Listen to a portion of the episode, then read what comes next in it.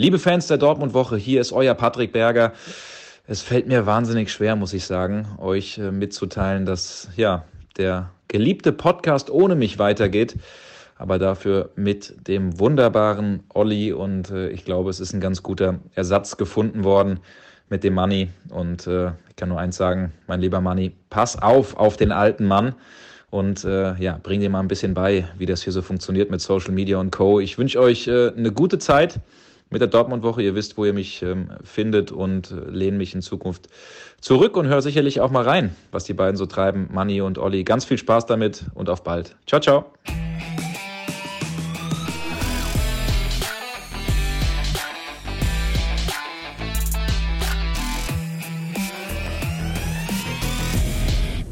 Feliz Año Nuevo. Ich weiß nicht, ob ich es richtig ausgesprochen habe. Ich habe versucht, Spanisch zu sprechen und das heißt so viel wie ein frohes neues Jahr. Und ein frohes neues Jahr wünsche ich all unseren Zuhörern, allen unseren treuen Dortmund-Woche. Hörern. Und äh, ich freue mich wie wahnsinnig auf diese Ausgabe, weil es ist eine sehr, sehr besondere Ausgabe. Es ist logischerweise die erste Ausgabe im Kalenderjahr 2024. Und es ist die erste Ausgabe nach einer, ja, ungewöhnlich langen Pause, die wir eingelegt haben. Und es weiß natürlich besonders der treue Zuhörer, die treue Zuhörerin, warum. Es hat einen personellen Wechsel gegeben. Der Kollege Patrick Berger hat uns, hat Sport 1 verlassen und ähm, dann war ja eine gewisse Zeit gar nicht so richtig klar, wie es überhaupt weitergeht und äh, irgendwann muss man dann eine Entscheidung treffen. Die Entscheidung ist gefallen und ich kann sagen, ich bin sehr, sehr glücklich mit dieser Entscheidung, weil es bedeutet, ich bekomme einen neuen Kollegen an meine Seite gestellt, einen Kollegen, der noch jünger und noch belastbarer ist. Der kann mir also noch mehr Arbeit abnehmen, als es Patrick Berger schon getan hat. In diesem Sinne, ganz, ganz herzlich willkommen. Der neue Mann, der neue, ja, ist es jetzt ähm, mein Co-Host, sagt man, glaube ich, im internationalen Markt. Manfred Manni Sedelbauer. Manni. Buenas tardes da draußen. Hey! Hallo Olli. Spanisch kann er auch noch. ja, so die, die wichtigsten Begriffe, glaube ich, habe ich mir vor dem Trainingslager natürlich eingeflößt. Ja, zuallererst, ich habe es dir auch schon immer gesagt, Olli, wenn wir uns gesehen haben jetzt im Dezember und jetzt auch im neuen Jahr. Ich freue mich wahnsinnig. Ähm, du hast die Veränderung angesprochen. Ja, äh, so ist das immer mit Veränderungen. Gehören zum Leben irgendwo dazu. Ich so glaube, gerade in unserer Branche. Äh, ich kann nur sagen, ich bin heiß wie Frittenfett, wie man so schön sagt. Ähm, äh, und versuche natürlich auch trotz der Veränderung das so hinzubekommen, dass wir euch da draußen weiterhin gut informieren, so gut es geht, äh? und natürlich auch ja, zu unterhalten. Da bin ich relativ zuversichtlich, dass uns das gelingen wird, äh, weil also meine Rolle verändert sich nicht großartig. Ich bin sozusagen der etwas ältere, der etwas gesetztere Nerd, wenn man so will, und äh, der junge Wilde, der dann auch diese ganzen äh, Social Media Geschichten und äh, schreibt mir und welche Themen. Manni, das ist eine schöne Aufgabe für dich dann auch, ne? Hat der Patrick gut gemacht. Also wer von euch Anregungen hat, und wer von euch Fragen hat, die können weiterhin eingereicht werden, bitte an Money. Ne? Also ich weiß ja gar nicht, wie man das Zeug alles öffnet, was dann per Mail oder sonst was geschickt wird. Aber wie gesagt, ich freue mich auch total. Ich bin auch richtig heiß äh, auf äh, die Dortmund-Woche im Kalenderjahr 2024. Und ähm, heute starten wir mit einer Folge, die, boah, also sie könnte thematisch gesehen voller eigentlich gar nicht sein. Also wir sind zum Verständnis in äh, Mabea in Andalusien. Wir sind natürlich dabei, wenn Borussia Dortmund das Wintertrainingslager absolviert. Äh, das geht allerdings schon. Wir zeichnen am Montag auf. Äh, es geht am morgigen Dienstag zu Ende. Dann gibt es das zweite Testspiel gegen Standard Lüttich und dann geht es wieder zurück ins kalte Deutschland. Noch dazu genießen wir derzeit ja so ein bisschen Sonne und Licht hier in Andalusien. Was mir nicht ganz so gut gefällt, das muss ich auch an der Stelle mal loswerden. Der Manni hat ein wesentlich schöneres Zimmer bekommen. Also lichtdurchflutet. Ich kann hier auf das Mittelmeer blicken. Ich sehe fast den Felsen von Gibraltar und ich wohne auf der anderen Seite des Hotels und gucke auf so eine Art Kongresszentrum. Also da müssen wir noch mal drüber reden. Also so kann das nicht weitergehen zukünftig. Ähm, egal. Wir es haben ist, es ist auf jeden Fall eine romantische Aussicht, glaube ich. Ne? Ja. Wir blicken sozusagen in den Sonnenuntergang. Ähm, und ich würde ja normalerweise sagen, jeder so wie es verdient, aber nein. Das war wahrscheinlich ein, ein, ein Bonusgeschenk für mich, Ja, ja. ähm, ein, ein Start, Etwas Startgeschenk und ähm, ich würde sagen, mit der Aussicht, ähm, ja, kann das doch nur eine schöne Folge werden unter der spanischen In der Sonne. Tat, in der Tat. Also, äh, die Folge ist wie gesagt pickepacke voll und wir hatten eigentlich schon überlegt, ob wir gestern schon am Sonntag aufzeichnen sollten. Dann haben wir aber erfahren, dass äh, Hans-Joachim Watzke heute noch mal zu einer Medienrunde einladen wird. Und dann haben wir gesagt, nee, lass uns das lieber noch abwarten. Wir wussten zu dem Zeitpunkt, das soll es ja auch noch geben im modernen Zeitalter, dass tatsächlich nicht durchsickert, mal was da besprochen wird, was da verkündet wird auf dieser Medienrunde, die dann heute Mittag um 13 Uhr im äh, Mannschaftshotel des BVB stattgefunden hat. Aber das, was besprochen worden ist, das hat erhebliche Auswirkungen. Ihr dürftet es mittlerweile alle mitbekommen haben. Hans-Joachim Watzke hat seinen Rückzug angekündigt. Was heißt das für die Zukunft von Borussia Dortmund? Darüber werden wir natürlich sprechen. Tja, und sonst, äh, Manni, ich glaube, wir haben noch weitere äh, sehr, sehr interessante Themen. Ne? Ja, wir waren noch nicht viel. Also ein Umbruch steht also auf jeden Fall spätestens nächstes Jahr auf jeden Fall bevor dem BVB, wahrscheinlich Ja. auch schon dieses Jahr. Ähm, einen Umbruch gab es auch schon ähm, zum Start in das neue Jahr, nämlich auf der Trainerposition, auf den Trainerpositionen. Ja. Äh, Sven Bender und Nuri Sahin sind zurück beim BVB Mhm. und die haben ordentlich losgelegt, werden wir gleich zukommen. Dann ähm, hatten wir noch, oder hatten wir noch ein kleines Interview in dieser Woche mit Ja, Marco ja, Reus. Ja, ja. Da sage ich auch noch ein paar Takte später dazu und dann ist es Mhm. natürlich immer so, der Januar steht ganz im Zeichen der Transfers. Absolut, absolut. Und äh, der steht im Zeichen der Transfers oder der sich anbahnenden Transfers oder der Transfergerüchte. Ihr habt eine leise Idee, worauf wir anspielen. Äh, wir warten nicht auf Godot hier in Marbella, sondern wir warten hier auf Jaden Sancho und so langsam können wir uns darauf einstellen, dass wir den zumindest hier unter der spanischen Sonne nicht mehr zu Gesicht bekommen werden, was nicht heißt, dass wir ihn dann vielleicht in Dortmund nicht m, zu Gesicht bekommen werden. Darüber werden wir sprechen, warum zieht sich das so derartig in die Länge. Wir werden darüber sprechen, was ich sonst noch tun könnte im Hinblick auf Transfers in Bezug auf den BVB. Und dann sprechen wir natürlich auch noch über einige Spieler. Und ganz zum Schluss wage ich dann auch noch mal einen kleinen Ausblick in die tiefste Vergangenheit. Äh, Da war Manni wahrscheinlich noch nicht mal geboren. Darauf freue ich mich ganz besonders. Da plauderst du ein bisschen über Ja, die... genau, genau, genau. Also heute, heute gehen wir zurück ins Jahr 1998 und äh, es hat tatsächlich was mit äh, auch einem Trainingslager zu tun. Ähm, da hat es so ein paar Kuriositäten gegeben. Aber das, wie gesagt, erst hinten raus. Also, steigen wir mal ein mit, ja, was soll man sagen, dem ja, vielleicht äh, wichtigsten Thema, weil es das Thema ist, was langfristig die größten Auswirkungen auf Borussia Dortmund haben wird. Die Rede ist vom angekündigten Rückzug des Hans-Joachim Watzke. War ja, wie gesagt, äh, geladen heute für 13 Uhr ins Mannschaftshotel in Mabea. Und ähm, quasi mit Beginn dieses Pressegesprächs gab es dann gleichzeitig auch die Ad-Hoc-Mitteilung. Ähm, Borussia Dortmund ist börsennotiert. Ad-Hoc-Mitteilungen müssen dann gemacht werden, wenn etwas Kursrelevantes passiert. Und das, was da verkündet worden ist, ist mehr als kursrelevant. Also, Hans-Joachim Watzke hat gesagt, er wird seinen im Dezember 2025 auslaufenden Vertrag als äh, Vorsitzender der Geschäftsführung von Borussia Dortmund nicht mehr verlängern. Ähm, er wäre dann genau 20 Jahre in der Geschäftsführung des BVB. Das ist dieses Datum eine, eine tiefe Zäsur für Borussia Dortmund, das muss man gar nicht sagen. Watzke hat quasi eine Epoche von zwei Jahrzehnten mitgestaltet, äh, ist in die Geschäftsführung gekommen, als es dem BVB mehr als nur dreckig ging. Die Existenz stand damals auf dem Spiel, war hoch verschuldet.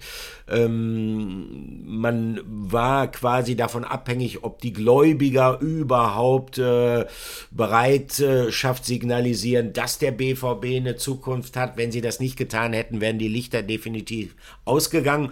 Und dann ist Watzke natürlich auch maßgeblich dafür verantwortlich, nach der erfolgreichen finanziellen Sanierung, dass Borussia Dortmund dann wieder neu aufgebaut ist. Und er hat, was damals, 2005, als Watzke anfing, kaum jemand für möglich gehalten hätte, den BVB tatsächlich wieder an die Spitze geführt. Und der Höhepunkt der Zeit, logischerweise, diese Ära mit Jürgen Klopp, ähm, die Meisterschaft 2011, Double-Gewinn 2012, Champions League Finalteilnahme 2013.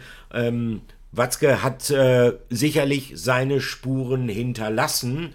Und ähm, bevor wir gleich mal reinhören, wie Hans-Joachim Watzke seine Entscheidung heute verkündet und erklärt hat, äh, Manni, du kennst ihn ja jetzt noch nicht so lange. Wie war dein Eindruck heute von ihm?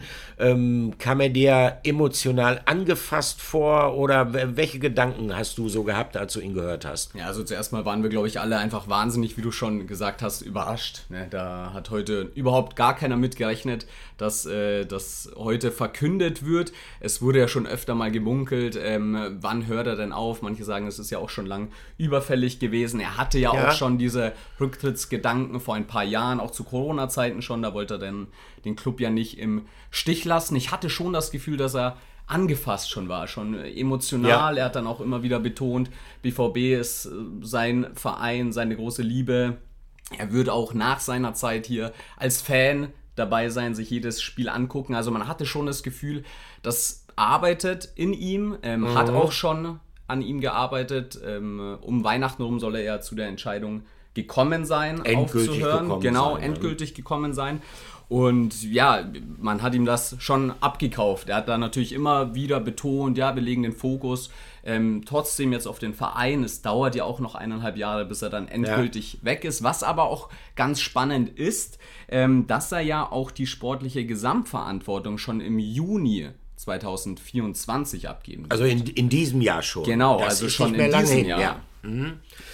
Absolut. Und ähm, naja, es ist keine Frage, äh, eine große Lücke, die er hinterlassen wird, egal wie man jetzt zu Hans-Joachim Watzke steht, ähm, weil Hans-Joachim Watzke eigentlich in den letzten beiden Dekaden derjenige gewesen ist, der bei allen relevanten Entscheidungen das letzte Wort hatte, der sehr präsent war, auch in den Medien, äh, den Verein äh, nach außen hin verkörpert hat. Also die Fußstapfen werden für seinen Nachfolger schon sehr, sehr groß sein.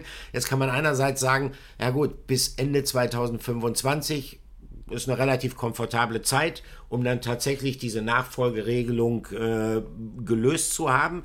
Aber du hast es richtigerweise gesagt, er will bereits zum 30.06., also mit Ende dieses Geschäftsjahres sozusagen, des Geschäftsjahres 2023-24, die sportliche Gesamtverantwortung abgeben. Und das würde natürlich bedeuten, dass man eigentlich bis dahin schon den neuen starken Mann für den Sport gefunden und installiert haben sollte. Und das erscheint mir vom Zeitplan dann auch durchaus ambitioniert. Ähm, Watzke hat auch gesagt, er würde quasi ähm, dem Präsidium und dem Präsidialausschuss, also die Strukturbare Borussia Dortmund ist ja so, Watzke Vorsitzender der Geschäftsführung der KGAA, aber ähm, die KGAA ist ja letztendlich dann auch dem eingetragenen Verein unterstellt mit seinen Gremien. Und dieses Gremium muss dann letztendlich auch die Geschäftsführung benennen. Also und diesen Gremien gegenüber will Watzke sozusagen eine Konzeption ähm, ja, vorstellen, er will sie erarbeiten, er will sozusagen damit auch seine eigene Nachfolge regeln und zumindest den Nachfolger dann vorschlagen. Und das ist, äh, da kann man sehr gespannt sein, ähm, wer es denn tatsächlich werden wird. Darüber werden wir gleich nochmal spekulieren. Aber um euch einen Eindruck zu geben, wie Hans-Joachim Watzke heute drauf war, weil, als er diese ja sehr richtungsweisende Entscheidung verkündet hat, würde ich vorschlagen, hören wir einfach mal rein in Hans-Joachim Watzke aus äh, seiner Erklärung in Mabea. Ich habe dem Reinhold Lune und seinen Kollegen im Präsidialausschuss mitgeteilt, dass ich meinen Vertrag nicht mehr verlängern werde. Ist natürlich trotzdem für mich schon heute ein Moment, der mich auch ein bisschen bewegt. Das kann sich ja jeder vorstellen. Ich habe so meine Retrospektive nochmal überlegt. Auch wenn der eine oder andere von Ihnen da vielleicht anderer Meinung ist, aber wir haben nicht alles falsch gemacht in den jetzt mittlerweile 19 Jahren. Nächstes Jahr werden es dann 20 sein bin mein ganzes Leben schon BVB-Fan und das wird sich auch nie im Leben ändern. Von daher gehst du ja auch nie. Also ich finde, wie er klingt bei dieser Abschiedserklärung, ich hoffe, ihr gebt mir da draußen auch recht, merkt man schon, dass ihm das nahe geht. Aber ist, glaube ich, auch ganz normal, Olli, ne? wenn du 20 Jahre in einem Verein bist, ja. da alles durchlebst, jedes Hoch, noch mehr Tiefs wahrscheinlich, ähm, und dann ja, das erste Mal wahrscheinlich das auch aussprichst, worüber du dir wahrscheinlich auch schon länger Gedanken gemacht hast, dann wird das wahrscheinlich einfach ein bisschen realer. Ja, definitiv. Und ich meine, du hast es ja eben schon gesagt, ähm, und Hans-Joachim Watzke hat da heute ja auch nochmal Bezug drauf genommen, ähm, dass er bereits 2021 während der Corona-Krise ernsthafte Überlegungen ähm, angestellt hat, aufzuhören. Da sei es dann allerdings so gewesen, dass speziell Reinhard Raubal, der damalige Präsident, auch gekommen ist, hat gesagt, pass auf, ist eine sehr, sehr schwierige Situation für den Verein wie wir heute wissen, tatsächlich nicht vergleichbar mit der Finanzkrise, aber Borussia Dortmund hat durch die Corona-Pandemie etwa 115 Millionen Euro Verlust gemacht. Das ist eine richtige Hausnummer. So, aufgrund dieser Schwierigkeiten hat man ihn dann überredet, dann doch noch weiterzumachen. Und dann gab es anschließend natürlich auch Kritiker, die gesagt haben, hä, also der will überhaupt nicht loslassen und äh, der tut nur so und will dann doch noch mal weitermachen und will auch aufgefordert und gebeten werden weiterzumachen hält sich irgendwo für unverzichtbar. Und das muss man, finde ich, jetzt schon sagen, egal wie man zu Hans-Joachim Watzke steht. Äh, also diesen Kritikern hat er heute Lügen gestraft. Er hat tatsächlich jetzt äh, etwas Endgültiges verkündet, hat gesagt, also tatsächlich Ende 2025 ist Schluss und sportliche Gesamtverantwortung. Das hat mich überrascht. Äh, die gibt er tatsächlich schon ein wenig früher ab. Und ähm, die Frage, die ich mir jetzt immer stelle, wenn er denn geht und wenn die sportliche Gesamtverantwortung auch schon zum Ende der Saison hin neu geregelt werden muss. Wer soll es denn machen, Manni? Wer könnte es machen? Also ich glaube, jetzt ist so die Zeit, wo äh, sich die Kronprinzen und all die, die sich vielleicht Hoffnung auf diesen ja nicht ganz uninteressanten Posten machen, ich meine, der ist ja noch schöner wahrscheinlich als der Posten als Reporter bei Sport 1, äh, irgendwie in Stellung bringen. Ne? Ja, kommt natürlich darauf an, welches Zimmer man hat, ne, im Trainingslager. Ja. Ne? Also da äh, reden wir nochmal über das Zimmer. Nein, aber wer könnte Nachfolger werden? Ähm, wir hatten ihn ja auch angesprochen auf das Profil des Nachfolgers. Also ja. was muss der Mann haben, der installiert werden soll? Ähm, muss er Stallgeruch haben? Das ist ja auch so ein Wort, das äh, wurde in den ja. letzten Wochen, glaube ich, inflationär auch be be benutzt beim BVB, auch jetzt durch die Co-Trainer, die zurückgekommen sind. Und da hat er auf jeden Fall gesagt, Stallgeruch hilft auf jeden Fall ähm, für diesen Posten. Und wenn ich mir jetzt überlege, okay, Stallgeruch, man guckt vielleicht jetzt auch mal in die aktuelle Führung des BVB, da fallen mir nicht so viele Leute ein. Ähm, ja. Wer mir aber sofort einfällt, ist der Sportdirektor beispielsweise. Ja. Das wäre eventuell eine Möglichkeit, Sebastian Kehl zu befördern. Das wäre ähm, ja für mich so eine Lösung. Muss man natürlich gucken. Da muss man natürlich ähm, viele Sachen übergeben, aber das wird so und so natürlich ein, ähm, eine Herkulesaufgabe werden. Aber der kennt wenigstens auch jetzt schon die Abläufe im Verein.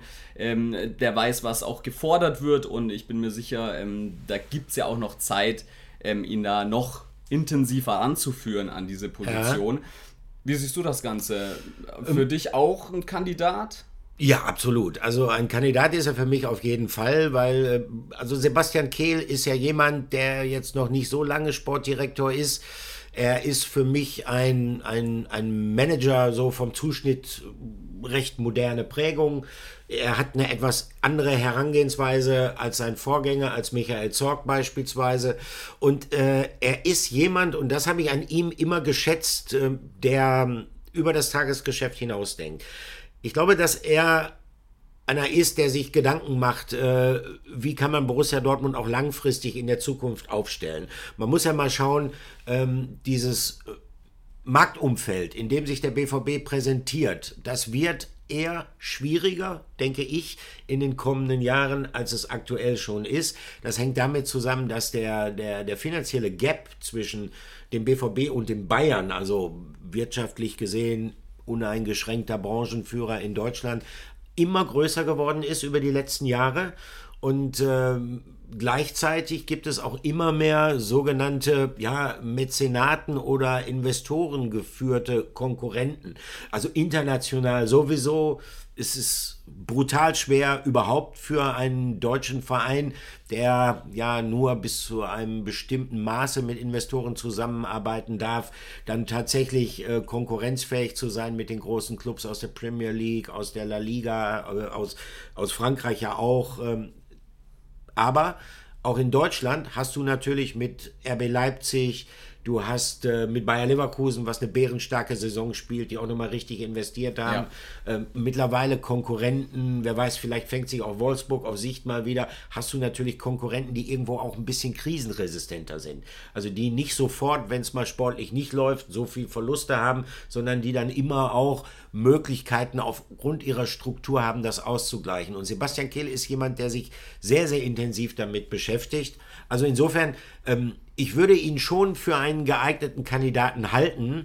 Ähm, aber ich glaube, dass er bei weitem nicht der Einzige sein wird. Die Frage ist ja dann auch, wie würdest du dich sollte jetzt nur, wir spinnen jetzt mal rum, äh, Kehl beispielsweise hochgezogen werden in die Geschäftsführung. Wie stellst du dich dann neu auf äh, in der Sportdirektion? Da hat es ja auch schon mal äh, vor Monaten Gerüchte gegeben, es könnte sein, dass der BVB vielleicht dann Sven Mislintat zurückholt. Jetzt ist es aber so, dass Kehl und Mislintat jetzt nicht unbedingt, äh, sagen wir mal, immer auf einer Wellenlänge funken. Also ich glaube, wir werden noch viel, viel Gelegenheit haben, darüber zu spekulieren. Und das hat er ja auch gesagt, explizit Hans-Joachim Watze, es könnte tatsächlich sein, dass es eine externe Lösung wird. Das heißt, dass jemand von außen reinkommen kann, den weder du noch ich jetzt möglicherweise da auf dem Zettel haben. Ja, auch das ist natürlich wahnsinnig spannend. Also Sven Mislintat ist, glaube ich, ähm, ja, Sportdirektor durch und durch. Ich glaube, ja. er wäre dann wahrscheinlich eine offensichtliche Lösung, falls Kehl irgendwann aus welchen Gründen auch immer, ob er äh, jetzt Nachfolger von Watzke wird oder nicht, ähm, immer im Raum stehen wird und mhm. der natürlich immer ein passender Kandidat oder als passender Kandidat auf jeden Fall erscheint. Ähm, wir beobachten das natürlich weiter. Ja gucken, was sich da tut. Äh, Fakt ist, ähm, es wird auf jeden Fall einen Umbruch geben. Ja. Weil die Position einfach, ja, geprägt wurde in den letzten Jahren von Hans-Joachim Watzke wie von keinem anderen. Schwierig. Er wird eine große Lücke hinterlassen und ich denke auch, ähm, es gibt ein warnendes Beispiel dafür, wie so ein Übergang, wenn so eine sehr prägende, dominante Persönlichkeit nach vielen Jahren abtritt, wie so ein Übergang halt auch mal nicht funktionieren auch mal in die Hose gehen kann. Schau ja. nach beim FC Bayern München. Also äh, weder Oliver Kahn, der dann als Vorstandschef geholt worden ist, äh, noch Hassan Salihamidzic haben es auch nur ansatzweise geschafft, sich von diesen, sagen wir mal, grauen Eminenzen äh, Karl-Heinz Rummenigge und Uli Hoeneß zu etablieren. Und das ist ganz, ganz wichtig, glaube ich, im Hinblick auf die Zukunft von Borussia Dortmund, dass das nicht passiert. Weil diese Reibungsverluste, die die Bayern aufgrund dieser ja, ich will Ihnen jetzt nicht zu nahe treten, weder Kahn noch Salihamidzic, aber dieser personellen Fehlentscheidung, es hat halt nicht gepasst, warum auch immer. Aber die Reibungsverluste, die der Club dadurch erlitten hat, die sind da schon zu sehen, beim FC Bayern. Und ich glaube, für Borussia Dortmund äh, wäre es noch fataler, wenn diese Nachfolgeregelung nicht sitzen sollte. Also ähm, ist sehr, sehr spannend, was da in Zukunft passieren wird. Und es ist extrem wichtig im Hinblick auf die Zukunft des BVB. Ja. Auf jeden Fall. Das ist auf jeden Fall eine Mammutaufgabe, die dem BVB da bevorsteht. Und ich glaube, ein wichtiger und ja, entscheidender Punkt ist vielleicht auch, dass es einfach so frühzeitig kommuniziert wurde, dass man jetzt auch schon auch Zeit hat, ja. äh, die Nachfolge ein bisschen zu regeln und dass Watzke da einfach immer noch ähm, ja, mit Rat und Tat zur Seite stehen kann, ähm, dass die Gefahr eines Scheiterns minimiert wird. Definitiv, definitiv. Ich bin so ein bisschen nostalgisch geworden heute auch, weil ich habe mich so zurückerinnert so an die Anfänge von Hans-Joachim Watzke und ich meine damit, also die Anfänge beim BVB. Ähm, der ist ja sogar noch älter als ich. Also ich kann jetzt nicht die ursprünglichen Anfänge. Ist er über 40 oder was? Ja, deutlich. Der ist über 60. Mensch, der hat die 6 vorne. Hab ich ja noch nicht. Nein, er hat angefangen bei Borussia Dortmund, ähm, ist immer großer BVB-Fan gewesen, ist ähm, auch. Äh, kommt ja aus, aus Marsberg, das ist so, ja, Grenzregion Sauerland, Ostwestfalen, ist immer dann äh, zu den BVB-Heimspielen mit seinem Vater auch gegangen. Und ähm, er war in den 90er Jahren, das war in der Zeit Ottmar Hitzfeld, Champions League-Abfolge, dieser große Ära, da war er sowas wie so eine Art Edelfan. Also der war immer irgendwie dabei zuerst und keiner wusste so richtig, wer das ist. Und dann kam man mal ins Gespräch und dann hat er Verantwortung übernommen, auch im, ähm, also zunächst im eigen, eingetragenen Verein, da war er dann Schatzmeister und er war von Anfang an sehr, sehr ehrgeizig. Also er wollte irgendwo immer an die Spitze. Das hat er dann ja auch geschafft nach der Finanzkrise. Äh, dann war er sozusagen am Ziel und ich glaube auch deshalb äh, war er sehr, ja, was soll ich sagen, angefasst heute schon, als er das verkündet hat. Also so viel nochmal zu den großen Umwälzungen, die dem BVB oben an der Spitze ähm, ins Haus stehen. Und was er auch noch gesagt hat, ähm, er hatte bisher oder hat immer eigentlich an Spieltagen Magenschmerzen. Die würde er dann in Zukunft nicht mehr haben. Äh, ja. Wenn er dann nur noch als Fanny das Spiel sieht. Was er aber auf jeden Fall dann machen wird, und darauf freut er sich auch so ein bisschen, hat er natürlich mit einem kleinen Augenzwinkern gesagt, dass er dann auch endlich mal auf die Verantwortlichen schimpfen kann, wenn es nicht läuft.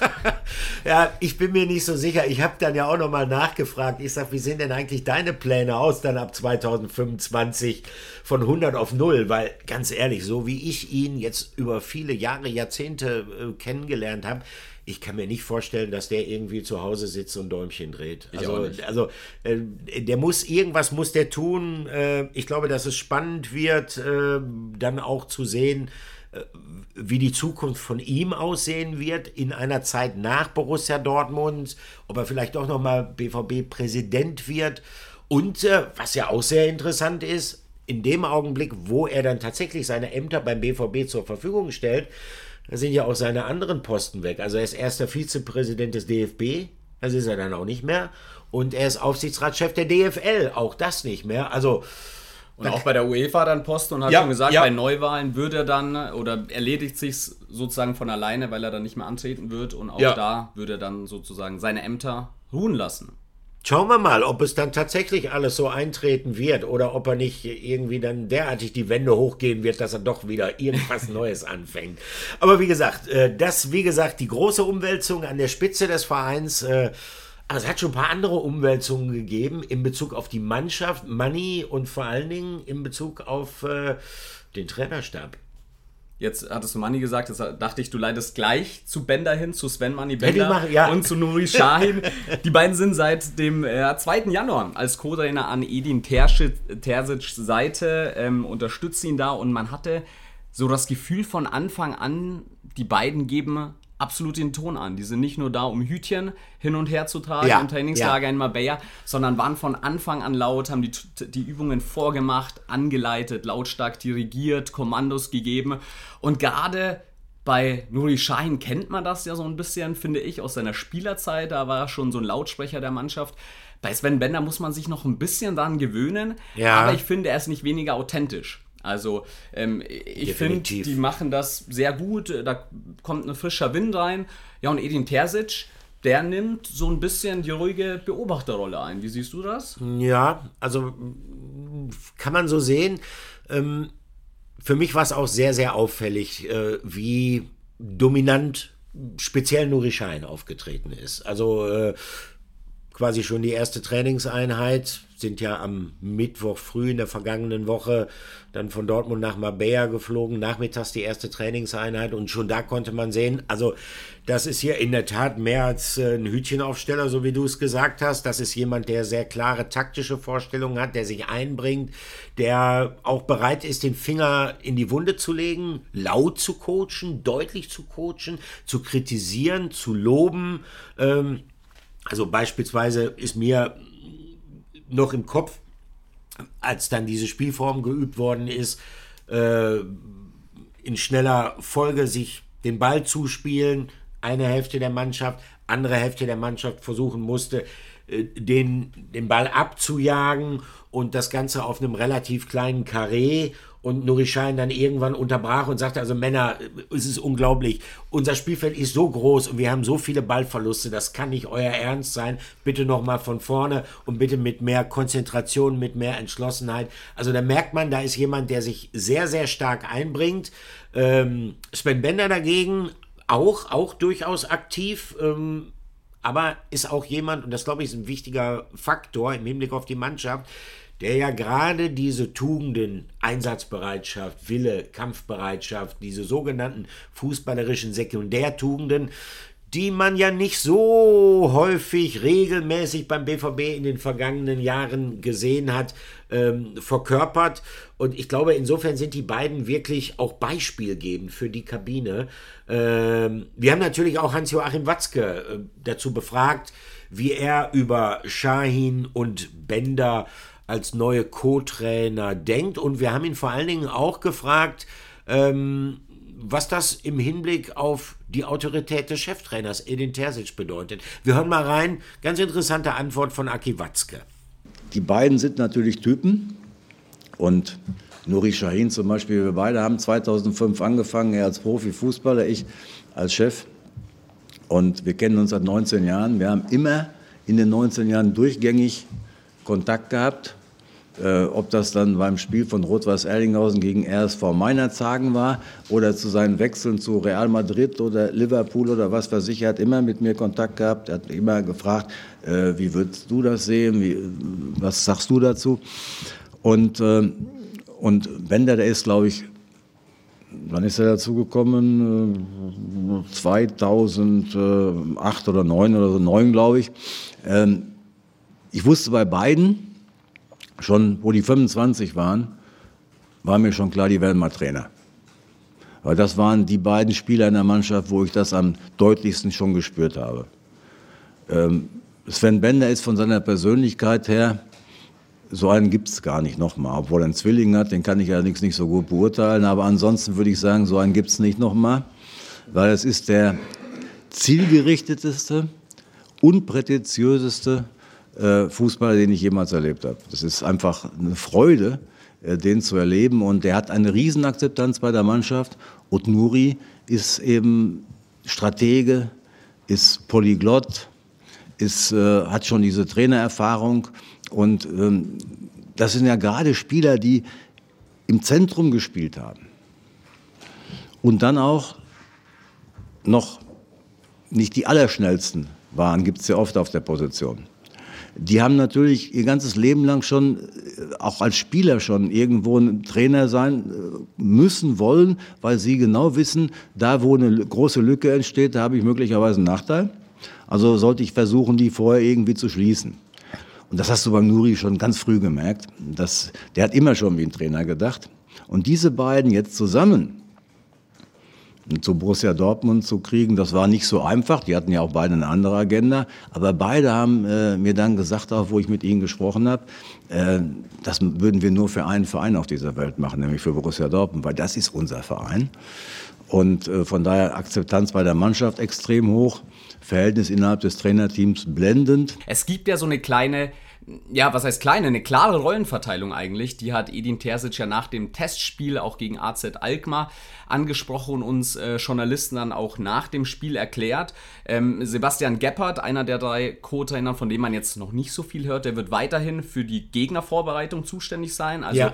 der sichtet die, die Gegner, er bereitet dann die Mannschaft oder dann auch Edin Terzic ähm, auf äh, die kommenden Aufgaben vor. Ähm, Nuri Schein hat die ganz klare Aufgabe, das Offensivspiel zu gestalten, da Ideen reinzubringen, die Arbeit mit dem Ball ist da im Vordergrund. Ja, und das Pandor ist dann eben Sven Bender, der dann die defensive Ausrichtung übernimmt ja. und wie du schon sagst, ganz klar natürlich an die Prinzipien immer wieder erinnert, ähm, die, wie du auch schon gesagt hast, ähm, etwas abhanden gekommen sind. Edin Terzic versucht das Ganze dann ähm, zu verknüpfen und eben auf die Mannschaft zu übertragen. Die sprechen ja auch sehr viel, fällt mir immer wieder auf. Die stehen dann immer wieder mhm. zu viert im Mittelkreis. Ähm, man hat aber jetzt auch als Außenstehender, finde ich, so ein bisschen das Gefühl, eigentlich ist der offensichtliche Cheftrainer gar nicht Edin Terzic, sondern Nuri Sahin. Siehst du denn da so ja, eine Gefahr? So, ja, also, äh, also allein, allein aufgrund der Tatsache, dass du jetzt sagst, man kann diesen Eindruck haben und du wirst nicht der Einzige sein. Also ich beispielsweise teile diesen Eindruck auch. Und es wird noch viele, viele andere geben, die diesen Eindruck teilen. Allein die Tatsache, dass man diesen Eindruck haben kann, birgt in sich Konfliktpotenzial. Das muss man deutlich sehen. Also ähm, natürlich sagt Hans-Joachim Watzke, und ich habe ein Interview mit Sebastian Kehl geführt, der sagt, jeder hat seine Aufgabengebiete, aber die Rollenverteilung ist klar, es kann nur einen Chef geben und der Chef heißt Edin Terzic. Ja, natürlich sagen die das, aber was sollen die auch sonst sagen? Der Punkt ist schlicht und ergreifend der, du hast mit Schein und Bender keine normalen Co-Trainer dazugeholt. Also das sind jetzt nicht Co-Trainer, die jetzt äh, nur auf Anweisung des Cheftrainers agieren. Kann man natürlich einwenden, der moderne Fußball hat sich gewandelt. Es gibt heute nicht mehr so eine eindeutige Hierarchie, Pyramide. Also der Cheftrainer gibt alles vor und alle anderen machen nur das, was der macht, sondern Verantwortung wird natürlich auch delegiert. Äh, man muss einfach sehen, wie sich das in der Praxis einspielt.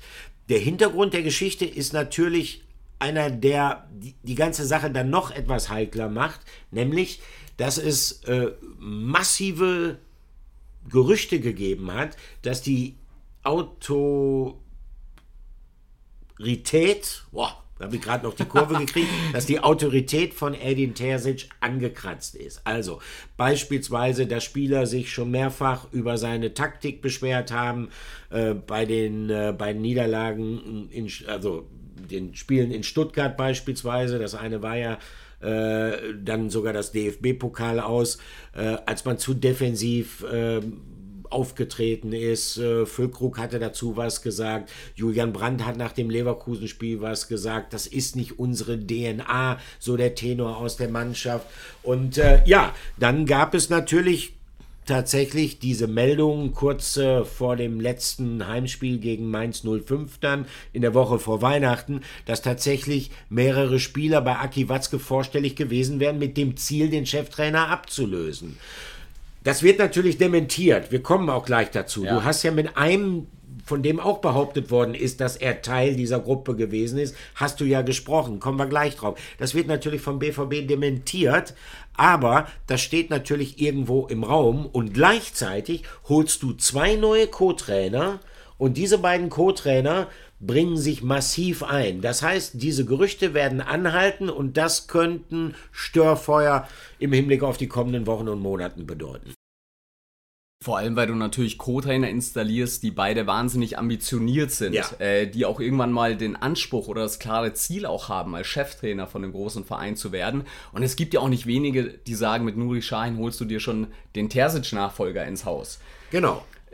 Das ist vielleicht auch, natürlich ist das ein bisschen, ähm, ja, sehr aggressiv formuliert, aber irgendwo steckt da schon auch äh, im Kern auch ein bisschen Wahrheit drin.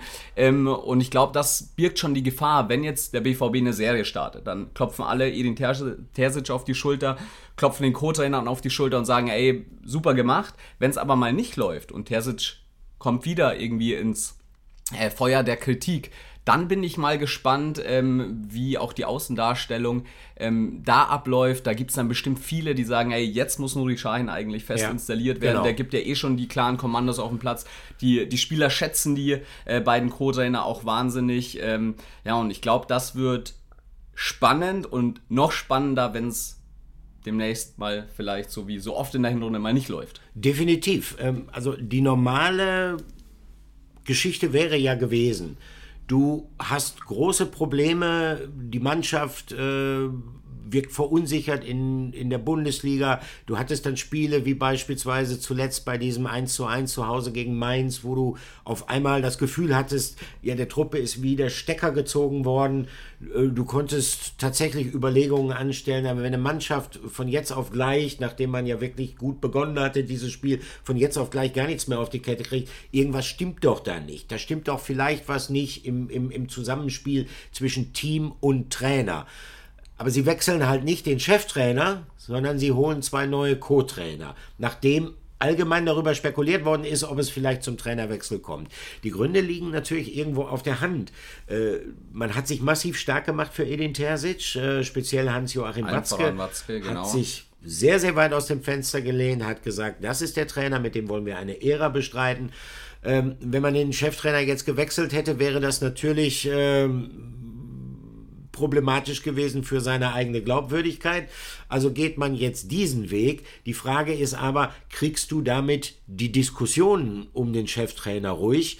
Du willst jetzt sozusagen zwei Co-Trainer holen, die die Autorität von Edin Terzic stützen, aber stellst du das gleichzeitig auch so ein bisschen in Frage? Also ähm, ich kann mir vorstellen, dass das vielleicht für den begrenzten Zeitraum funktioniert. Aber ich glaube, dass es große Probleme gibt, dass es große Diskussionen geben wird in dem Augenblick, wo es sportlich nicht erfolgreich sein wird. Und ich meine, nicht von ungefähr, das hat Sebastian Kehl auch gesagt, der Januar muss der Monat von Borussia Dortmund werden.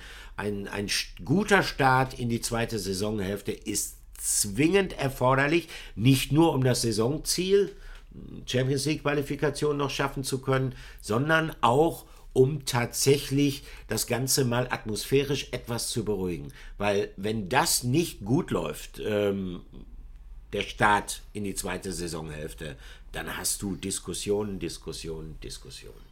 Absolut. Ich gebe da, ich gebe dir dazu 100% recht. Man hat sich ja so ein bisschen in die Weihnachtspause dann gerettet, glaube Ja, ich. ja. Äh, die ist zum, äh, ja, auch schon eigentlich zu spät, aber zum richtigen Zeitpunkt gekommen, einfach mal ähm, Ruhe zu bewahren, einfach mal durchzuatmen und dann ähm, alle zu sagen, okay, wir stecken uns jetzt die Köpfe zusammen und dann geht 2024 mit neuem Schwung los.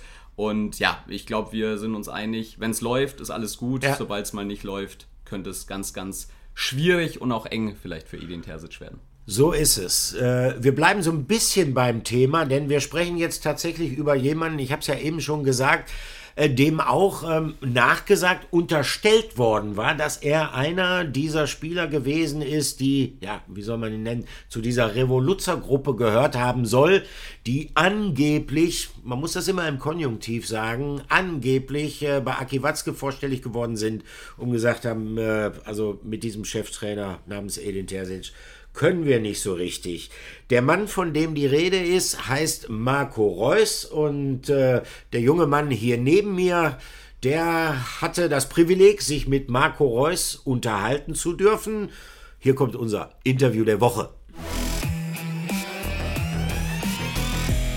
Interview der Woche. Als Rädelsführer und Hauptbeteiligter eines Putschversuchs wurde Marco Reus Oh. bezeichnet äh, von den Medien. Ähm, ich habe gesagt, ich habe ein paar Ausschnitte mitgebracht. Dann hat er mich nur gefragt, Marco Reus, wie viele Seiten ich denn dabei hätte. Also es wurde wirklich wahnsinnig auf ihn eingeschlagen in den letzten Wochen, kann man so sagen. Natürlich ging es um das äh, Verhältnis zu Edin Terzic. Äh, es wurde ihm eben unterstellt, dass er versucht hat, ähm, ja, eine Revolution gegen ihn zu starten, dass Ja. er bei Hans-Joachim Watzke vorstellig geworden wäre, versucht haben, Edin Terzic aus den Ver- Verein zu bringen, ähm, ihn zu stürzen sozusagen. Ja, und Marco Reus hat sich jetzt ganz klar in einem wahnsinnig sympathischen und ausführlichen äh, Interview mit uns auch äh, Zeit gelassen und hat gesagt, das ist absoluter Quatsch.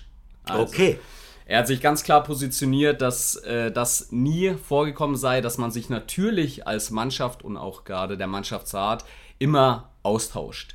Untereinander, Ja. auch mit Edin Terzic, dass es auch natürlich um taktische Sache ging, die den Spielern nicht so gefallen hat, ähm, aber dass es niemals zu einem Putschversuch gekommen wäre und dass er und Edin Terzic, die beiden sind ja auch schon wahnsinnig lange im Verein, ähm, Marco Reus schon seit zwölf Jahren, Ja. ähm, ein enges Verhältnis haben, hatten sie auch äh, immer, wie mir bekannt ist, auch bis zu den Berichten, dann hat man so ein bisschen gezweifelt. Ähm, ich finde aber, er hat das wahnsinnig authentisch auch rübergebracht, Ja. war auch gegen Alkmaar ja in dieser zweiten Hälfte, äh, beziehungsweise ab der dritten von vier Hälften, sie haben ja viermal 30 Minuten Ja. gespielt, ja auch Kapitän. Und ich weiß nicht, wenn es jetzt wirklich so schlimm wäre, dieses Verhältnis zwischen beiden, ob er dann diese Binde noch bekommen hätte.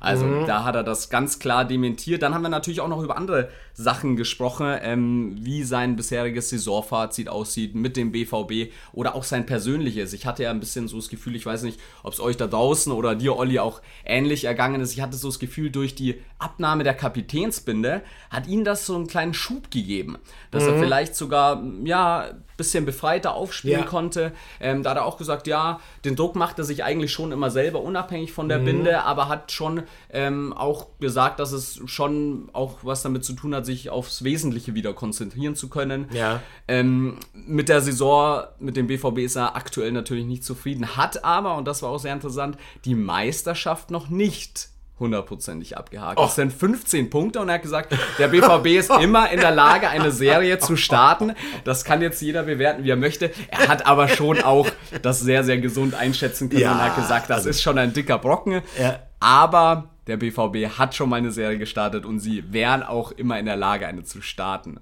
Da bin ich mal sehr, sehr Ja, gespannt. schauen wir mal. Wer weiß. Also, das, das wäre ja eine, eine, eines der größten Wunder, was es hier geben würde. Und äh, weiß ich nicht, dann könnten Edin Terzic und Marco Reus zusammen feiern. warten wir mal ab, warten wir mal ab. Also tatsächlich, äh, aber sehr interessant, dass Marco Reus, über den sehr viel geredet äh, worden ist, äh, über den noch mehr geschrieben worden ist, äh, tatsächlich sich selber jetzt mal geäußert hat. Äh, ganz interessant zu lesen. Interview mit Marco Reus geführt von Manny Sedelbau bei Sport 1. Natürlich, also ähm, das ist natürlich auch ein großes äh, Aufregerthema gewesen. Aber es ist nicht so, äh, dass wir sonst keine Aufreger hätten. Wir haben es tatsächlich doch noch geschafft, obwohl das äh, Jahr 2024 noch sehr, sehr jung ist, einen Aufreger der Woche zu finden. Hier kommt er. Aufreger der Woche. Und es gibt mal wieder Ärger um Paris Brunner. Jetzt wirst du sagen, da war doch erst was. Oh, ja, ich muss erst mal durchstöhnen, äh, weil das ist ja auch noch nicht gar nicht so lange her. Ähm, dieses dieses äh, ominöse Ding, äh, Paris Brunner, äh, was für ein großes, fantastisches Talent. Dieses ominöse Ding, dass der auf einmal äh, suspendiert worden war und dass der Verein es sogar ähm, in einer Pressemitteilung dann auch äh, verkündet worden ist, was ein eher ungewöhnlicher Vorgang in Bezug auf einen U-Spieler, auf einen Jugendspieler ist. Es ist er ja noch, unser U17-Weltmeister. Das war übrigens dann erst anschließend nach diesem ersten Vorfall, nach dem ersten Skandal. Also, da hat er dann schon über die Stränge geschlagen und ähm, in Mabea gab es dann nochmal, ja, eine Undiszipliniertheit. Also, wir wollen es jetzt auch nicht größer machen, als es ist. Das muss man auch sagen. Ähm, es hat einen sogenannten Teamabend gegeben.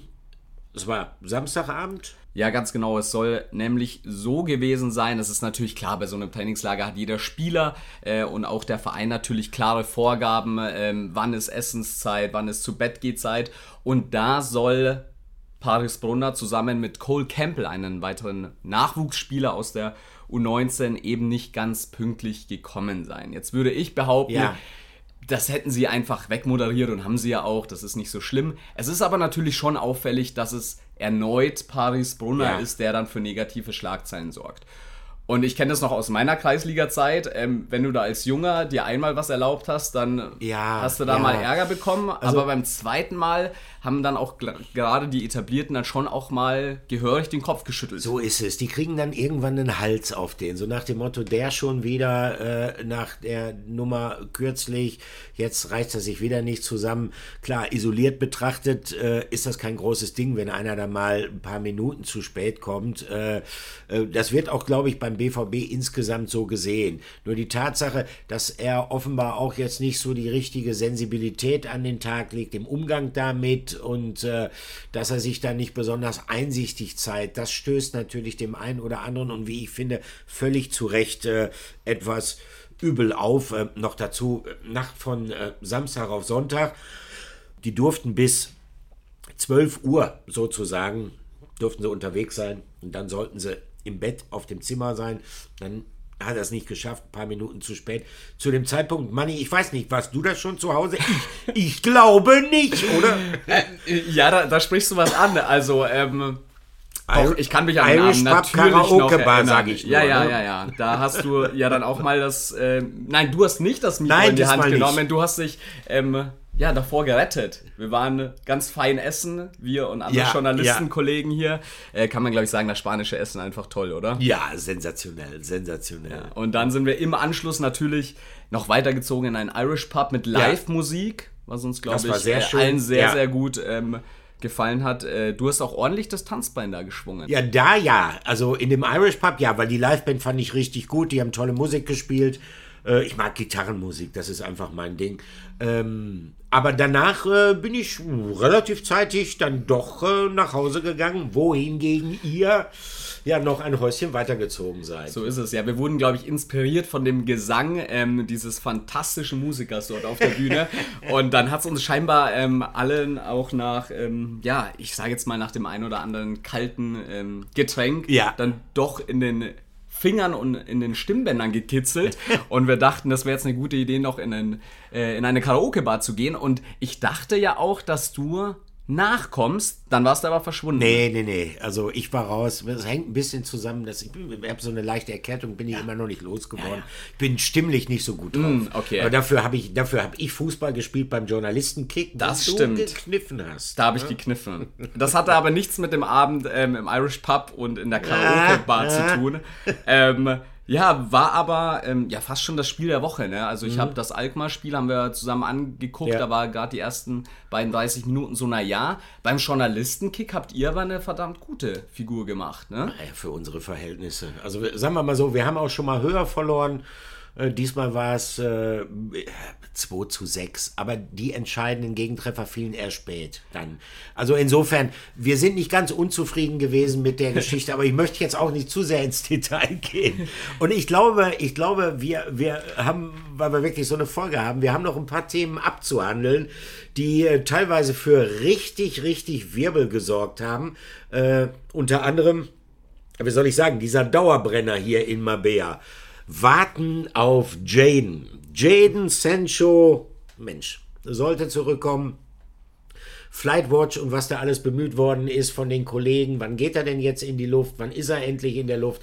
Tatsächlich ist er, wie gesagt, wir zeichnen am Montag. Mittlerweile ist es hier halb sieben in Marbella auf. Äh, am Dienstag geht schon wieder zurück. Ich glaube, man kann jetzt davon ausgehen, der wird zumindest nach Marbella nicht mehr kommen. Nein, definitiv nicht mehr. Die Gerüchte um ihn gab es ja schon länger. Sebastian Kehl hat das dann mal vor einigen Wochen ganz klar dementiert. Dann äh, wurde das nochmal ähm, äh, abgedatet. Dann äh, gab es da scheinbar doch den Kontakt und auch die Vermittlung.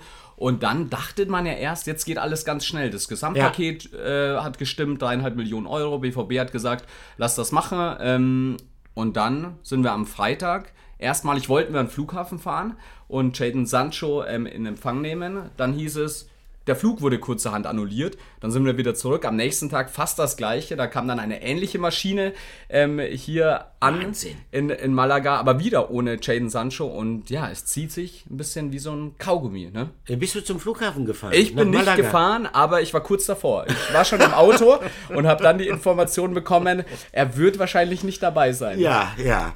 Also, äh, tatsächlich ist es so, dass. Ähm, warum zögert sich so lange raus mit Jaden Sancho. Ich glaube, äh, es gibt zwei Gründe. Der eine Grund, und der liegt auf der Hand fast schon. Ähm, Manchester United hat 2021 85 Millionen Euro für den bezahlt.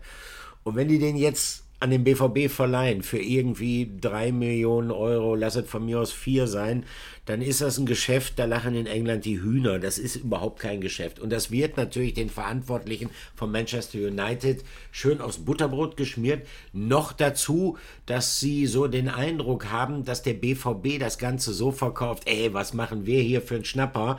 Wir leihen uns den Spieler quasi in Anführungsstrichen fast zu Nulltarif wieder aus für den wir den damals 85 Millionen Euro äh, aus der Tasche gezogen haben. Äh, das gefällt denen natürlich nicht. Deshalb versuchen die, glaube ich, so lange wie möglich darauf äh, äh, zu setzen, dass vielleicht doch noch ein Club kommt und bereit ist, äh, Jaden Sancho aus dem äh, Vertrag herauszukaufen. Das ist das eine. Und der andere Punkt ist der, ähm, nach dem, was ich so gehört habe, erwartet man eigentlich auch äh, in Manchester, dass Jaden Sancho, der ja fast so eine Art Kleinkrieg da mit Erik Ten Haag, dem Trainer, hatte, äh, wo er dann anschließend in Deutschland auch so ein bisschen als das Opfer dargestellt worden ist, äh, dass man da noch ein paar klärende Worte hört von ihm in Richtung auch des Trainers. Also das Verhältnis zwischen Menu und dem Spieler ist wohl ziemlich zerrüttet und das macht die Sache nicht unbedingt einfach. Ja, du sagst es. Und ich glaube, gerade der erste Punkt, da ist die englische Presse wahrscheinlich noch gnadenloser, ja, als ja. wir es hier sind. Und das, glaube ich, will sich kein Verein einbrocken. Jetzt muss man natürlich auch sagen, du hast es angesprochen, ähm, er hat Stress mit Erik Ten Haag gehabt. Ja. Er hatte harte zweieinhalb Jahre in Manchester, hat in den letzten vier Monaten kein einziges Pflichtspiel gemacht. Jetzt kommt er zum BVB. Offensichtlich kann der ja gar nicht in Topform sein und soll jetzt dem BVB weiterhelfen. Wie schätzt du das ein? Ist das überhaupt schwierig möglich? zu beobachten? Schwierig äh, zu sagen, also was im Prinzip nicht zu beobachten ist. Das heißt, ähm, logischerweise wird der natürlich dann auch äh, sportmedizinisch untersucht, äh, die Werte werden analysiert, aber die Frage ist halt, wenn jemand so lange Zeit äh, kein Pflichtspiel mehr bestritten hat, ähm, ist die Frage, wie schnell kann der sich dann reinfinden? Noch dazu, er kommt zurück, äh, kommt in eine neue Mannschaft, eine Mannschaft, die sich auch stark verändert hat, auch eine Mannschaft, die jetzt, darüber haben wir ja auch gesprochen heute, die auch einige Probleme hat. Ähm, ich bin mir nicht so sicher, ob er dem BVB sofort weiterhelfen kann. Ich weiß allerdings, und das ist dann schon das entscheidende Argument, was denn dafür sorgen wird, dass dieser Deal wahrscheinlich trotz aller Schwierigkeiten, wann auch immer, tatsächlich noch über die Bühne gehen wird. Wenn du einen Spieler mit den Fähigkeiten eines Jaden Sancho für diese Summe, lass es zweieinhalb, lass es drei, lass es vielleicht auf vier Millionen Euro Leihgebühr sein, für diese Summe bekommen kannst, dann musst du es machen. Weil er ist ein Unterschiedsspieler, er kann den Unterschied ausmachen und gerade in dieser Situation, dass Borussia Dortmund schon Rückstand aufzuholen hat im Hinblick auf die eigenen Saisonziele, die Champions League Qualifikation, äh, sind da wirklich nur die Daumen zu drücken, dass das Ding klappt. Weil davon bin ich überzeugt, selbst wenn er Probleme hat, äh, wenn du ihn hinkriegst, dann ist das Trainerteam halt gefordert. Wenn du ihn hinkriegst, dann wird er den Unterschied für dich ausmachen. Absolut, vor allem, weil das ja unter Edin Terzic auch schon mal gezeigt genau. hat, 2021. Ein gutes Verhältnis zusammen. Genau, haben ne? sie den DFB-Pokal geholt und ich meine, man darf nicht vergessen, er ist 21 Jahre ja. alt, hat jetzt ja. eine harte Zeit in England und vielleicht muss er auch einfach mal ordentlich in den Arm genommen werden von jemandem wie ja, Edin Terzic. Absolut. Also und dann kann der vielleicht nicht über 90 Minuten funktionieren, aber ich gebe dir da schon recht, er ist ein Unterschiedsspieler. Das hat man so ja auch aus Spielerkreisen gehört, die da immer äh, sehr über ihn auch geschwärmt haben. Und ich glaube, am Anfang hilft er dir schon auch mal, wenn der bei Lust und Laune ist, was er ja offenbar ist, der ja. will zurück, ähm, dann hilft dir so ein Spieler auch mal für 20, 30 Minuten. Und den dann langsam aufzubauen, dann äh, kann das vielleicht auch was werden. Definitiv. Also gucken wir mal an, wie das da weitergeht im Fall Jaden Sancho. Äh, ist jetzt das Einzige, was äh, derzeit, wie soll ich so schön sagen, in der Trommel ist beim BVB. Gibt es auch einen anderen und äh, deshalb kommen wir jetzt äh, zu unserem Gerücht der Woche. Gerücht der Woche. Ja, genau. Es wird noch ein Linksverteidiger gesucht und der BVB äh, hat da die Angel ausgeworfen.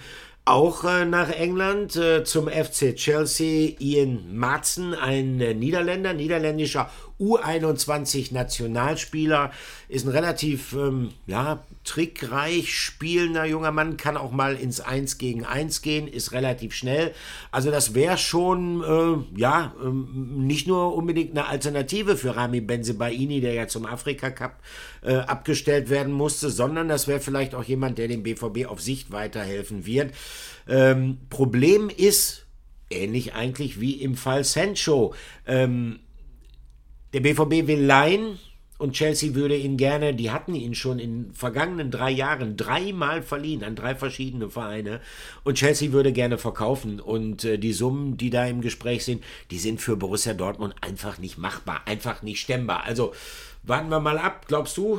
Das könnte noch ja, was werden? Also ich glaube, der, der Deal ist schon relativ weit fortgeschritten. Ich würde ja. sagen, das ist auf der Zielgeraden. Äh, du hast es angesprochen, der Spieler will auch offenbar äh, zum BVB. Er hat auch schon zwölf Einsätze in der Premier League-Saison, in der aktuellen Premier League-Saison absolviert und könnte, und das ist ja das Wichtigste, einfach eine Soforthilfe darstellen. Also der genau. braucht jetzt nicht wie Jaden Sancho so nochmal vier, fünf, sechs Wochen, um vielleicht in Form zu kommen, sondern der ist in Form, der kann kommen, der muss natürlich die Mannschaft kennenlernen und dann kann der aber auf der linken Seite hackern und äh, genau auf der Position drückt halt bekanntlich der Schuh beim BVB. Ja, das ist schon richtig. Wobei man dann auch immer fragen muss, äh, sicherlich ist da jetzt der Afrika Cup und ich weiß auch, dass äh, Rami Benzebaini durchaus kritisch gesehen wird. Aber äh, ich meine, selbst wenn es in dieser Saison für Borussia Dortmund in der Bundesliga nicht ideal gelaufen ist, zu klein sollte man sich jetzt auch nicht machen. Und wenn ich mir angucke, du spielst ähm, in Darmstadt,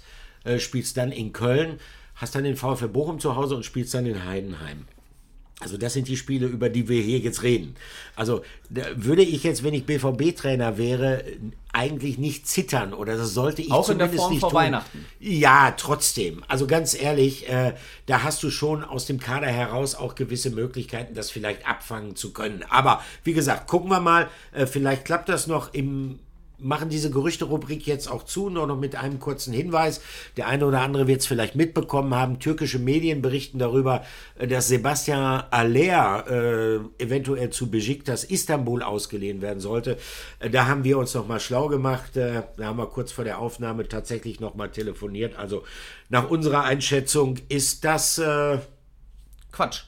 Quatsch, genau, genau. Hat unsere Quelle gesagt. Waren genau, genau die Worte, die dort gewählt worden sind. Also, das Ding können wir dann zumachen. Ähm, mehr Quatsch haben wir nicht in, äh, in dieser Rubrik zumindest nicht. Im Gegenteil, wir kommen nochmal. Und das war uns eigentlich relativ wichtig, obwohl wir wirklich schon pickepacke voll sind in dieser Folge.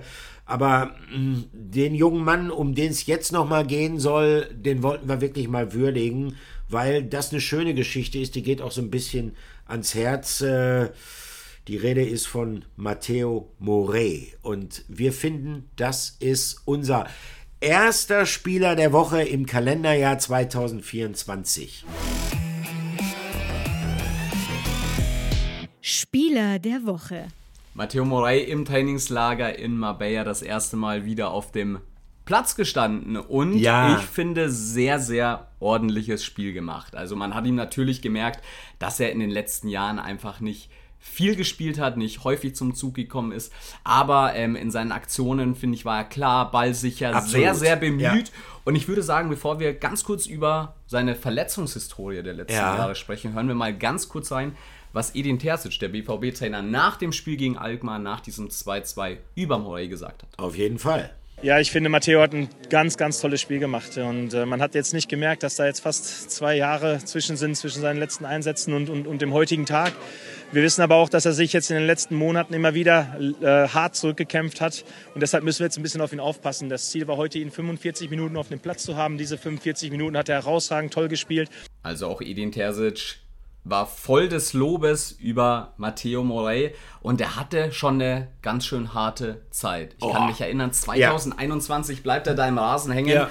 mit seinem Knie im DFB-Pokal gegen Holstein Kiel und reißt sich gefühlt alles im Knie, was man sich reißen Äh, kann. Totalschaden im Knie gehabt, das muss man sagen. Tatsächlich äh, konnte man eventuell äh, sogar auch äh, vom Schlimmsten ausgehen. Also, dass es möglicherweise gar nicht weitergegangen wäre. Du hast natürlich heutzutage ganz andere Möglichkeiten, aber ich behaupte einfach mal, wenn diese Verletzung vor 20 Jahren passiert wäre, wäre die Karriere beendet gewesen. So, er kam dann nochmal zurück, aber äh, es war jetzt auch nicht so, obwohl man vielleicht hätte glauben können, oh, jo, der hat jetzt für seine komplette Karriere sein Pech aufgebraucht. Äh, er war danach auch weiterhin vom Pech verfolgt, ist dann ja auch kurz nachdem er quasi äh, sich von dieser Knieverletzung wieder erholt hatte, am Meniskus operiert worden, folgten auch nochmal weitere Verletzungen. Also man hatte wirklich das Gefühl, oh, das wird für den Jungen verdammt hart, wieder zurückzukommen in den Profibereich. Und das ist natürlich umso schöner, dass ihm das gelungen ist, dass er jetzt wieder äh, so weit zu sein scheint, auch der Mannschaft tatsächlich helfen zu können. Und du hast es gesagt, er hat gegen Alkmaar bei diesem etwas äh, ja, seltsamen Testspiel, äh, wurde ja nicht in zwei Halbzeiten, sondern in äh, vier Vierteln a 30 Minuten äh, ausgespielt. Er hat in, äh, in, in diesem Spiel wirklich eine sehr, sehr starke Leistung gezeigt. Und wir haben ja eben gerade auch über die Außenverteidigerpositionen geredet und dass der BVB nicht immer glücklich war, wie die ausgefüllt worden sind in der Hinrunde. Und äh, wer weiß, wer weiß, vielleicht ähm, bedeutet das für ihn eine große Möglichkeit, sich auch innerhalb der Mannschaft dann im Wettkampf in der Bundesliga beispielsweise zurückmelden zu können. Ich würde es ihm sehr, sehr gönnen. Ich auch. Vertrag hat er noch bis Sommer. Und wie du schon sagst, wir hatten ihn dann auch nach dem Spiel im Interview. Ist, glaube ich, ein ganz, ganz bodenständiger, ganz lieber Typ. Und so einem kann man es eigentlich wirklich nur wünschen, dass der wieder auf die Beine kommt. In diesem Sinne, dann wünschen wir hier, wir klopfen auf Holz, Matteo Morey nochmal das aller, allerbeste. Ich schaue jetzt mal gerade, was haben wir denn von den ganzen Themen abgearbeitet? Ist schon eine ganze Menge jetzt doch gewesen. Ne? Genau, wir können, glaube ich, noch einen kurzen Ausblick geben. Morgen nochmal Testspiel angesagt. Ja, Gegen genau. Standard Lüttich. Ähm, Im Stadion von Marbella. Ich glaube, wir haben einen kleinen Ortswechsel. Ähm, Ja. Das soll dann ein richtiges Fußballstadion Also der sein, BVB kein hat ja hier in Porto Banus trainiert äh, und dort fand dann ja auch dieses erste Testspiel statt gegen Alkmaar. Das zweite Testspiel jetzt in diesem sogenannten Paradise of Football, wenn ich richtig informiert bin. Es sind ja viele Mannschaften hier, die hier das Trainingslager absolvieren, auch unter anderem PSV Eindhoven, der Achtelfinalgegner des BVB in der Champions League mit Peter Bosch. Peter Bosch. Der ist übrigens gekommen und hat sich den BVB gegen Alkmaar angeschaut. Auch schön, den mal wieder zu sehen. Auch hier in unserem Hotel sind auch verschiedene Mannschaften. Äh, AFC Amsterdam, der Zweitligist ist hier. Mit, du weißt das? Ach ja, mit, Mit, mit Marzen, dem Bruder von Marzen. Mit dem genau. Cousin von Ach, Cousin, Cousin. Ian okay. Marzen. Also eigentlich können wir schon titeln Marzen beim BVB in Marbella. Ja, zumindest. Nur eben der andere Marzen. Ja, genau. also, ja, das, das sind so Kuriositäten. Wobei die Jungs, also eben als ich zu dir hochgekommen bin, hier vor dieser Podcast-Aufnahme, äh, da waren die am Auschecken, also die fahren wieder nach Hause. Und ich muss dir ganz ehrlich sagen, ich bin ganz froh, dass die weg sind, weil die haben teilweise Zimmer neben mir gehabt und die Jungs haben einen Lärm gemacht, unglaublich. Also die haben auch so ein kleines Disziplinproblem in der Truppe. Aber das ne? vielleicht in der zweiten äh, niederländischen Liga dann noch äh, Ja, das kann zu, sein. zu ertragen und rechtfertigen. Ja. Bevor wir, glaube ich, die Sache zumachen, Ja, komme ich natürlich jetzt, oder kommst du ja fast jetzt zu meinem Highlight. Ähm, wir haben kurz über den Abend in der Karaoke-Bar gesprochen. Ja. Und für mich ist es das erste Trainingslager in Marbella. Bei dir ist es das wievielte? frag mich was leichteres, also ganz ehrlich. Äh, Ich, boah, ich glaube das sechste oder das siebte Mal. Also ich müsste mal, mal tatsächlich jetzt mal nachrechnen, wie oft die hier gewesen sind. Und ähm, ich war nicht jedes Mal dabei, aber ich glaube, ich habe eins verpasst in den letzten Jahren. Also ich würde mal tippen, sechs, sechs, sechste Mal. Ja, und in so einem Trainingslager passieren ja auch abseits ähm, unseres Shops dann auch, sag ich mal, nette Geschichten, wenn man dann abends zusammensitzt, wenn man dann Ja. ähm, die Backstreet Boys schmettert, ähm, so wie ich beispielsweise in der Karaoke-Bar. Aber du hast Hä? doch da bestimmt auch irgendwas zu erzählen. Und ich glaube, ja, das ist ja das Schöne daran, dass es irgendwie einen riesigen Fundus an Geschichten rund um Borussia Dortmund gibt. Ihr habt mir schon mal gesagt, das ist übrigens heute. Ich muss mal gerade gucken. Manni, machst du mal Licht an? Es ist dunkel geworden in deinem Zimmer hier. ja, jetzt wo die Sonne untergang, Ja. untergegangen ist. So lange gequatscht, dass es dunkel geworden ist.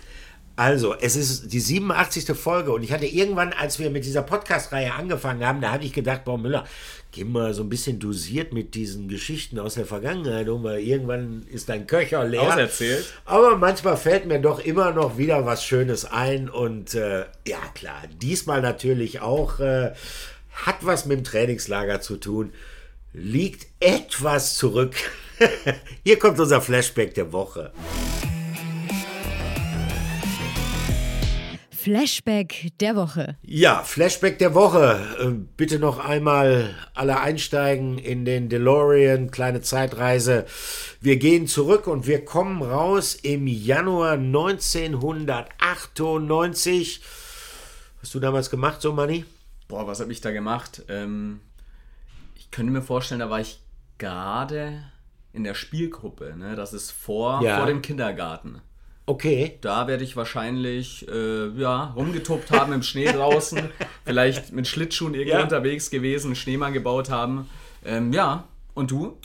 Ich war in Portugal, an der Algarve, in äh, Albufeira hieß der Ort, äh, wo Borussia Dortmund sein Wintertrainingslager absolviert hatte im Januar 1998. Das war damals eine Zeit, die jetzt auch nicht ganz einfach war für den BVB, weil äh, logischerweise 1997 der größte Erfolg in der Vereinsgeschichte, der Champions League Gewinn mit Ottmar Hitzfeld. Ottmar Hitzfeld trat dann anschließend als Trainer zurück. Und äh, das war jetzt natürlich alles andere als leicht. Zwei Meisterschaften Champions League gewinnen. Äh, wer sollte jetzt die Nachfolge antreten? Borussia Dortmund entschied sich damals für ja, einen eher ungewöhnlichen Weg. Man holte einen italienischen Trainer namens Nevio Scala, war relativ erfahren. Äh, seine letzte Station vor dem BVB war AC Parma. Der kam und äh, hat allerdings relativ schnell festgestellt, dass das Arbeiten in Deutschland was ganz anderes ist als das in Italien. Noch dazu, dass diese Mannschaft, die der BVB damals hatte, die die Champions League gewonnen hat, war eine sehr erfahrene Truppe mit vielen internationalen Stars. Alles andere als leicht zu führen war. Und äh, Nevio Scala war ein, wie soll man sagen, ein sehr angenehmer Typ, ein, ein so ein etwas väterlicher Typ. Äh, er wurde auch von den Spielern Papa Nevio genannt.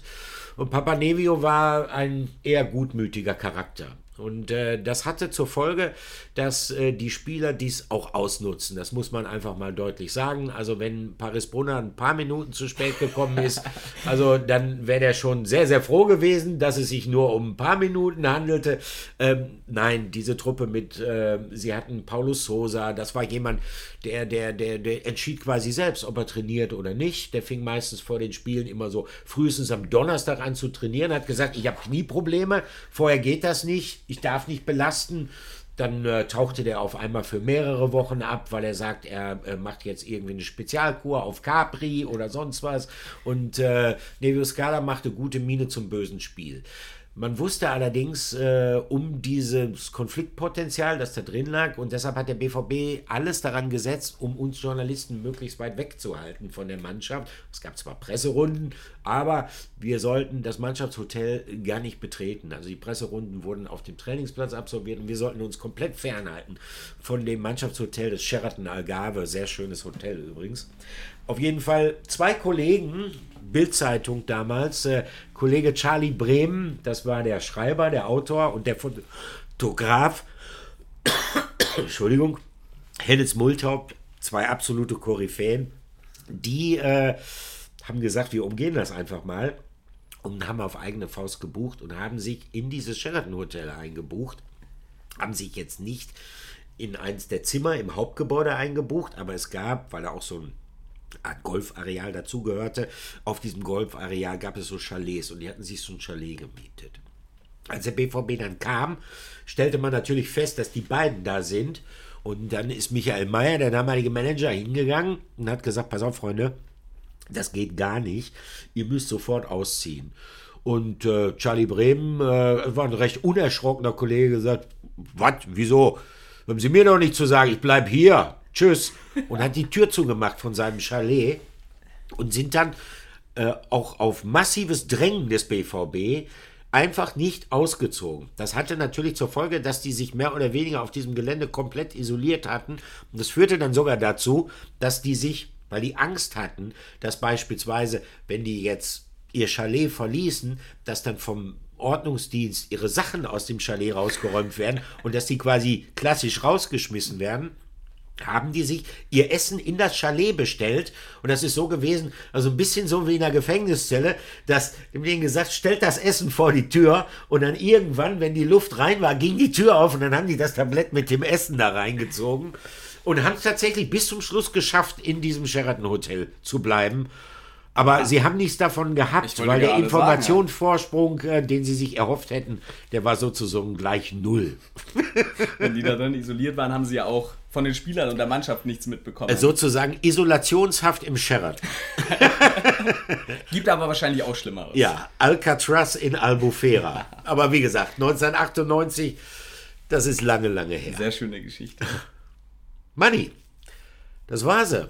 Unsere erste Folge. Das war sie zusammen. War sehr, war sehr, hat sich sehr kurz angefühlt. Wir quatschen jetzt aber auch schon über wahrscheinlich eine Stunde 15. Ja, aber das sind die Zeiten, die sind wir auch, äh, da sind wir auch schon mal rangekommen äh, und äh, aber das gibt mir ein gutes Gefühl, dass wir beide uns auch was zu erzählen haben und ich hoffe, dass es euch gefallen hat und äh, ich hoffe natürlich in erster Linie, dass ihr uns treu bleibt.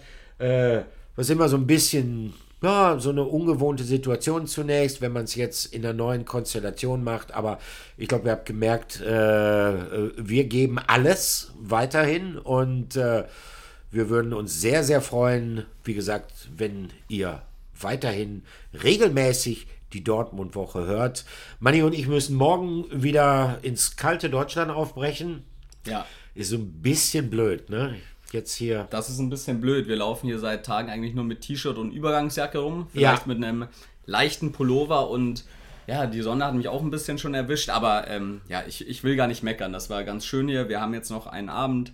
Morgen noch den Tag, dann das Spiel gegen Lüttich, ähm, wo wir das, glaube ich, nochmal aufsaugen, genießen. Ja.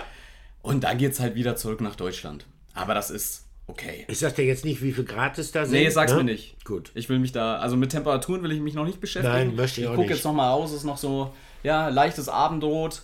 Wir gehen jetzt dann noch schön was essen. Manni, Und dann lassen wir den Balkon Abend ist ausklingen. sensationell. Ja, Olli ist schon auf den Balkon gegangen. Ja. Oh, also jetzt wirklich. Ich ärgere mich. Jetzt ist es zu spät, mich zu beschweren. Aber wenn ich das vorher gewusst hätte, dass du so ein Zimmer hast und ich. Hättest du Ja, halt was, hättest du früher was sagen müssen. Ja. Ich hätte doch sofort mit dir getauscht. In diesem Sinne, macht's gut. Äh, Wir wünschen euch eine schöne Woche. Wenn wir uns wieder hören, dann sind wir alle ein bisschen schlauer, was den Fall Sancho angeht. Dann sind wir alle ein bisschen schlauer, was äh, den Start von Borussia Dortmund in die zweite Saisonhälfte angeht. Also, bis nächste Woche. Bis dann. Ciao. Tschüss.